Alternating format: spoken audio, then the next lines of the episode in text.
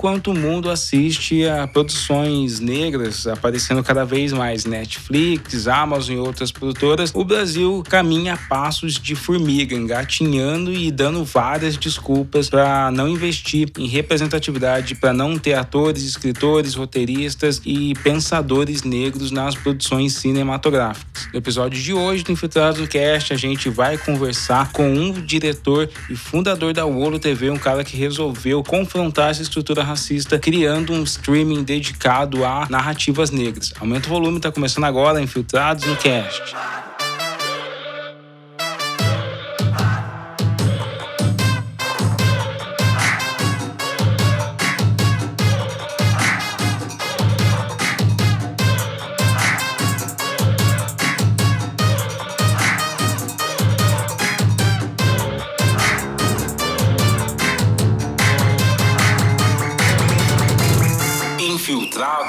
Infiltrados no Cast um estudo da GEMA, que é o Grupo de Estudos Multidisciplinares de Ação Afirmativa, em 2019 mostrou aquilo que a gente já sabia. Tem branco demais assumindo todas as posições do audiovisual brasileiro. Para você ter uma ideia, o perfil do homem branco, ele ocupa 71% dos números de roteiristas, 84% dos números de diretores e 49% do elenco das maiores produções cinematográficas cinematográficas brasileiras. Não tem como dizer que a realidade do cinema da TV brasileira é racializada e ela é branca, dominada por esse imaginário de pessoas que nascem nesse mesmo contexto social de ser um branco brasileiro e por isso tem uma série de estereótipos cinematográficos. A gente vê que os negros só estão em narrativas de violência porque não tem negro pensando sobre narrativas no país. Não tinham. Até que recentemente várias iniciativas estão assumindo as posições de criadores criadores de conteúdo no audiovisual. E hoje a gente vai conversar com uma dessas pessoas, que é o Licínio Januário, um angolano que já vive no Brasil há mais de uma década, tem uma experiência é, exorbitante ali na, no, no, teatro, na, no cinema e na televisão. Ele foi um dos atores daquela polêmica novela Segundo Sol, foi acusado de whitewash, aquela novela, não, o autor, na verdade. Depois ele colocou algumas personalidades negras ali, Licínio era uma dessas personalidades. Ele também fundou o Coletivo Preto em 2016, que tinha o objetivo de fomentar dramaturgia negra e foi buscar investimentos fora do país para trazer a Wolo TV e já está aí com uma primeira série que a gente vai falar dela, que é a Casa da Avó, é, estrelando Margarete Menezes, uma série fantástica. Vamos lá pro nosso papo Licínio que tá muito legal. Olá! Bom dia, meus seguidores! Vamos começar mais uma live do Fit Pagode anos 90 Estou terminando de me arrumar e daqui a cinco minutos a avó tá on. Ô Licine, vamos conversar com uma pergunta que é a, até banal, mas é muito importante para quem está ouvindo e não acompanhou ainda a chegada da Ula TV aqui no Brasil. Por que, que é essencial a gente ter um streaming dedicado a narrativas negras agora? São vários motivos, né? A gente tem aí, é, acho que uns 70 anos de televisão brasileira, né? Ou mais, 70 ou mais anos, né? Construindo uma imagem negativa da população negra, né? 70 anos aí de atraso que a gente precisa reconstruir a nossa imagem dentro das grandes mídias, né? Tudo que, que o nosso povo sofre, todas as questões sociais, elas são consequência dessa imagem negativa que foi criada em relação à população negra, né? Isso quanto bandidos, enfim, toda a imagem ne negativa, né, que foi criada em relação a gente, né? O audiovisual contribuiu muito, porque o audiovisual, querendo ou não, é uma das maiores ou a maior ferramenta de educação que a gente tem no Brasil. Chega muito mais do que a própria escola, né? Tem televisão, mas às vezes não tem uma escola ali para educar a população, né, cara? Eu acho que isso me lembra muito um pouco também o, o surgimento de Hollywood, porque tava tudo na mão dos racistas, de supremacistas da Ku Klux Klan, e aí você tinha algumas iniciativas negras tentando confrontar esse excesso de estereótipos, de, de coisas que estavam surgindo ali naquele momento, e a gente começa a ver um pouco aqui no Brasil, né? Aliás, você tem experiência com isso porque você teve ali no, na, novela Segundo Sol. Pra quem não te conhece, você é angolano e tá no Brasil há mais de uma década, passou por grandes produções brasileiras nacionais, então você conhece de perto isso que você tá falando desses estereótipos. Você não conhece simplesmente o que a gente assiste na TV, mas você conhece a estrutura de como isso é feito, né? Isso impactou essa sua decisão de correr atrás de investimento e, e produzir uma coisa independente aqui? É, exatamente, exatamente. Tem um ponto da minha trajetória que é crucial, né? Eu venho da engenharia civil, né? Antes de cair pro entretenimento, né? Então, é, eu sou uma pessoa muito focada no cálculo, né? Eu sou artista focado nos cálculos e tudo mais, entendeu? Nas consequências e tal. Então, eu entro pro ramo do entretenimento fazendo esse cálculo, tipo, por que que a nossa imagem é negativa, o que, o que que tornou isso, né? E aí a gente vai pro fato de o Brasil sendo um país continental que não tem uma indústria continental, entendeu? Analisando de, tipo, a gente tem muito mais pessoas pretas qualificadas para trabalhar como ator, como roteirista, como diretor e tudo mais, e a gente não tem oportunidades para essas pessoas, entendeu? Primeiro, pela questão do racismo estrutural, entendeu? Segundo, que, o, que o Brasil, é, a indústria num todo, ela é toda centralizada no, no Sudeste, né? Até parece que o Brasil odeia o Brasil, de fato entendeu? O Brasil não aposta no Brasil, não aposta nas narrativas populares brasileiras, né? O Brasil não, não, não aposta nas narrativas do Nordeste e tal e tudo mais. A gente vai para fora, a gente vê uma indústria consolidada em Atlanta, tu vai para Nova York ter uma indústria co co consolidada, tu vai para Los Angeles ter uma indústria consolidada, e aí, tipo,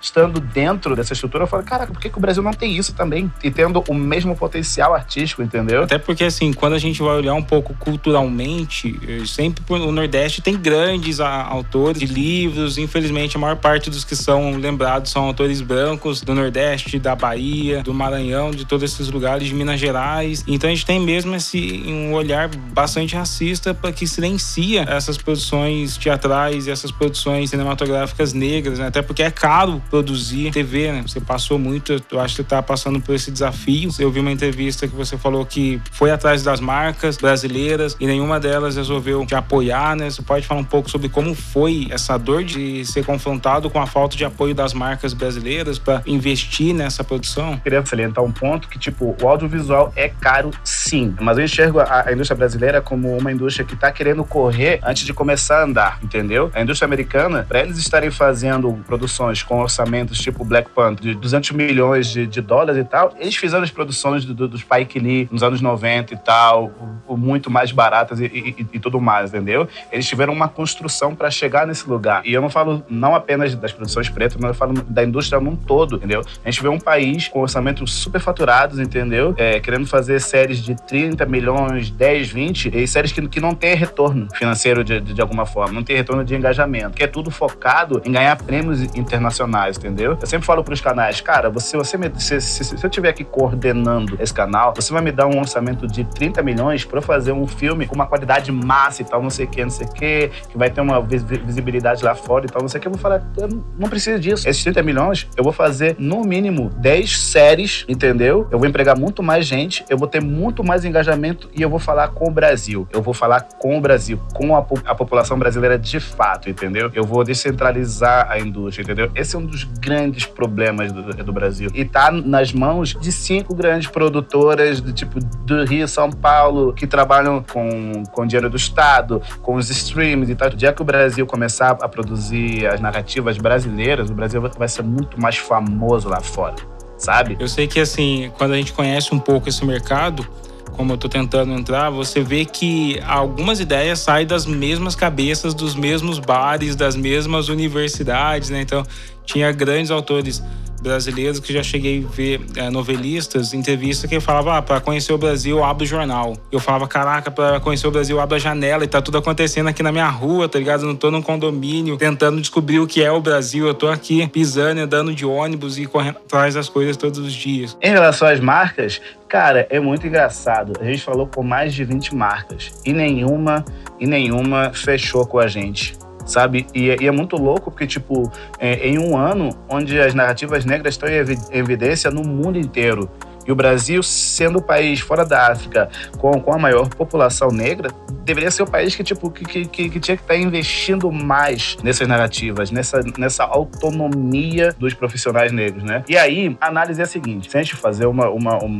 olhar as marcas, todas elas, os comerciais, têm protagonistas negros. E o nosso pensamento foi, cara, eles estão investindo nisso. Boa, é a nossa chance. Fomos lá, apresentamos para elas e nada. Por quê? Eles, é, é, a gente serve para enriquecer as marcas, mas a gente não serve para falar de igual para igual, entendeu? Se a gente vai falar com o consumidor final, se a gente tem a narrativa que o consumidor final quer, cara, aqui, aqui é a casa para vocês investirem, entendeu? Muito mais que as plataformas tradicionais, entendeu? Nós somos a inovação, entendeu? Você acha que eles têm, assim, um medo? Porque Hollywood tinha um, um medo racista que ele acreditava que se colocasse dinheiro na mão de pretos não conseguia falar com todo mundo, né? Tipo, só brancos falam com todas as outras raças, com todas as outras etnias, como cineastas. E o Pantera Negra meio que rompeu isso. Tipo, depois que ele fez sucesso, teve esse retorno, todo mundo falou: ah, então quer dizer que uma narrativa negra dá retorno, dá dinheiro. Você acha que as, os decisores, os CEOs das marcas brasileiras ainda carregam esse medo racista de achar que se colocar dinheiro na mão de um preto não vai ter retorno? A gente prova que esse pensamento é falso desde sempre, né? O,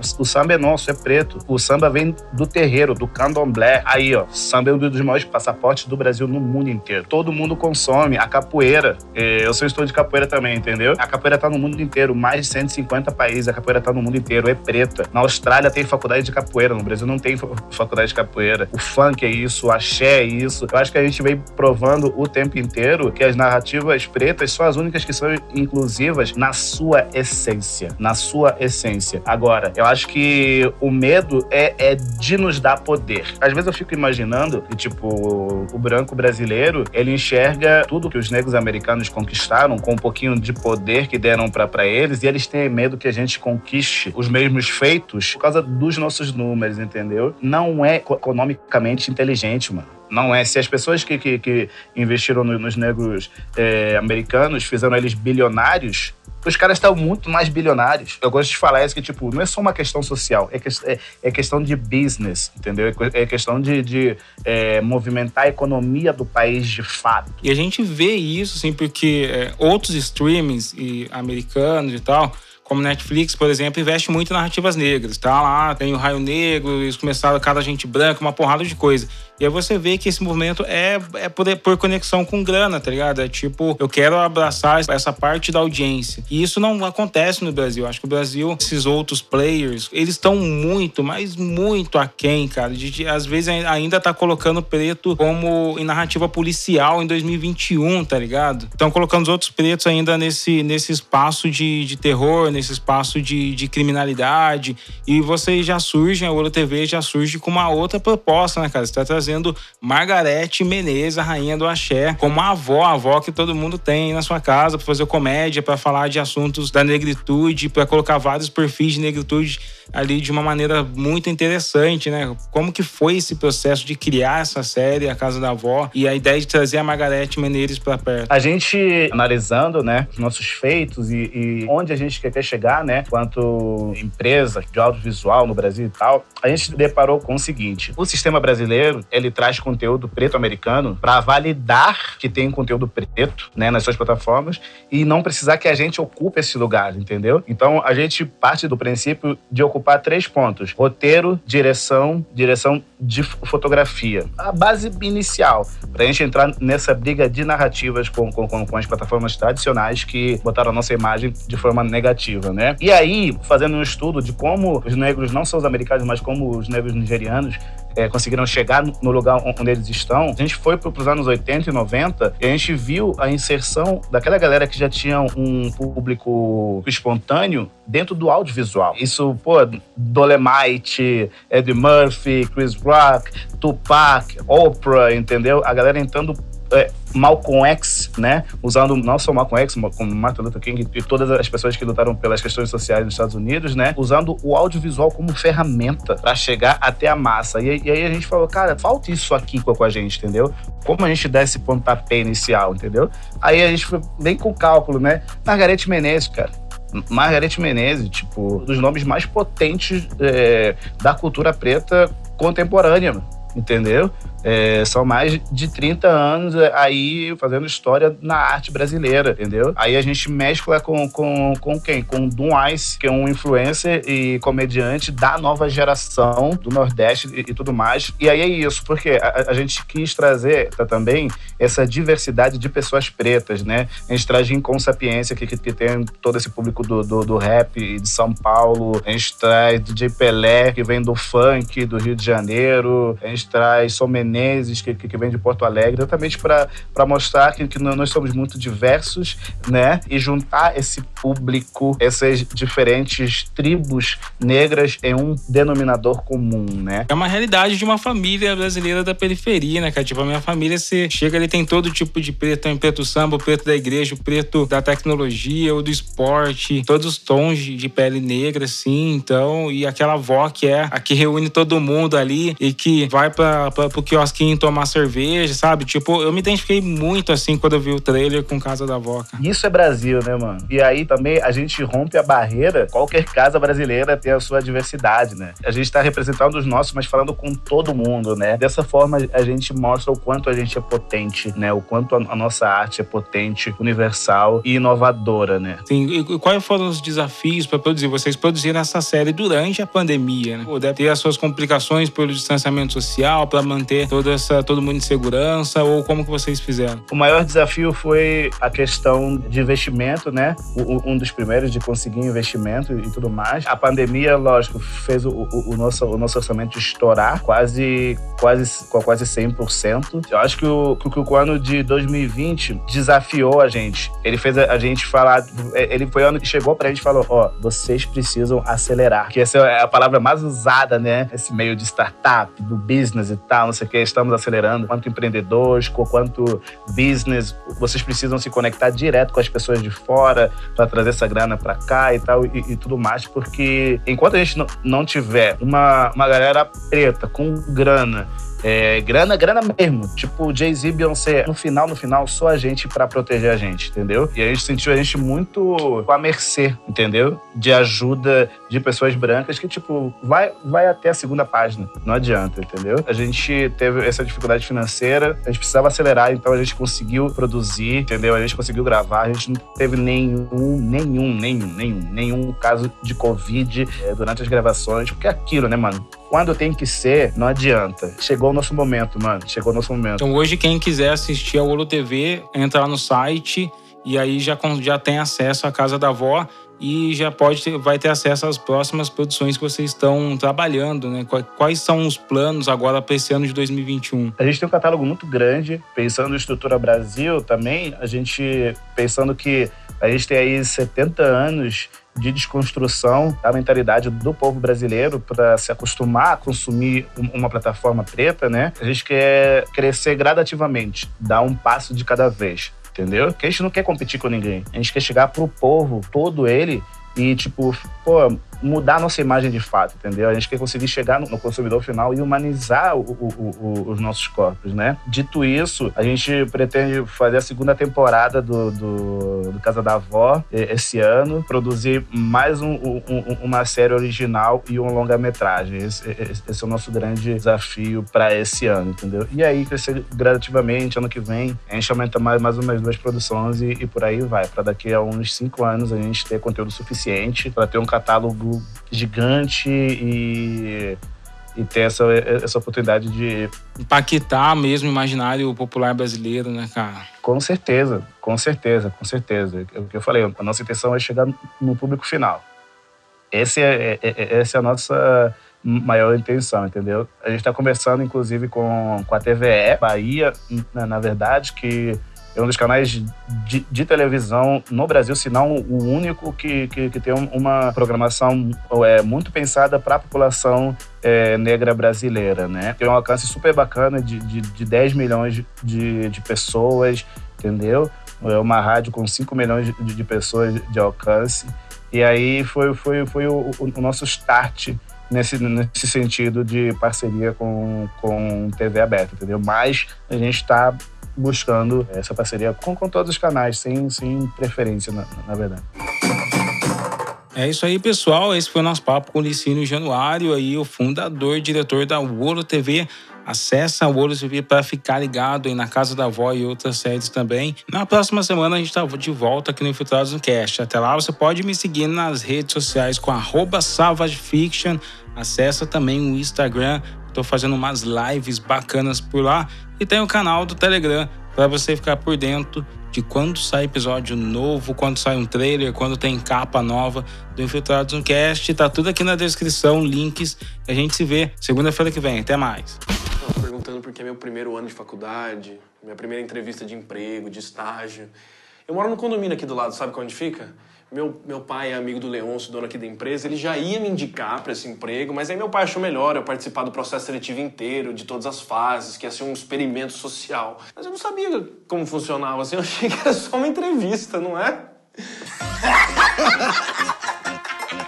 Experimento social? Você sabe quantos profissionais excelentes iguais a mim elas estão por aí desempregados e quantos privilegiados como você estão ocupando cargos importantes? E sabe quanto a gente tem que se preparar para estar aqui? Aham! Na roupa que vou vestir, como devo me portar, como devo falar. Enquanto vocês. Enquanto vocês não precisam se preocupar com nada, porque vocês estão simplesmente brincando de viver em sociedade. Dinâmica é uma atividade coletiva onde é avaliado como cada um de nós age quando trabalhamos em grupo. Sei de você, mas minha avó é a melhor.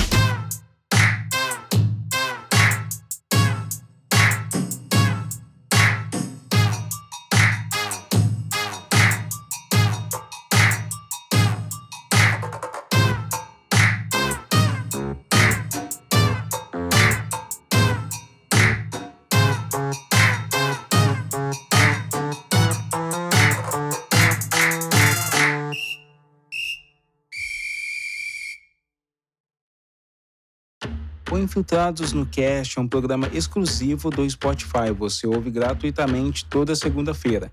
Produção Ana Laura. Edição Olopunk. Apresentação Alessandros, arroba Savage Fiction, com ilustrações de Douglas Lopes.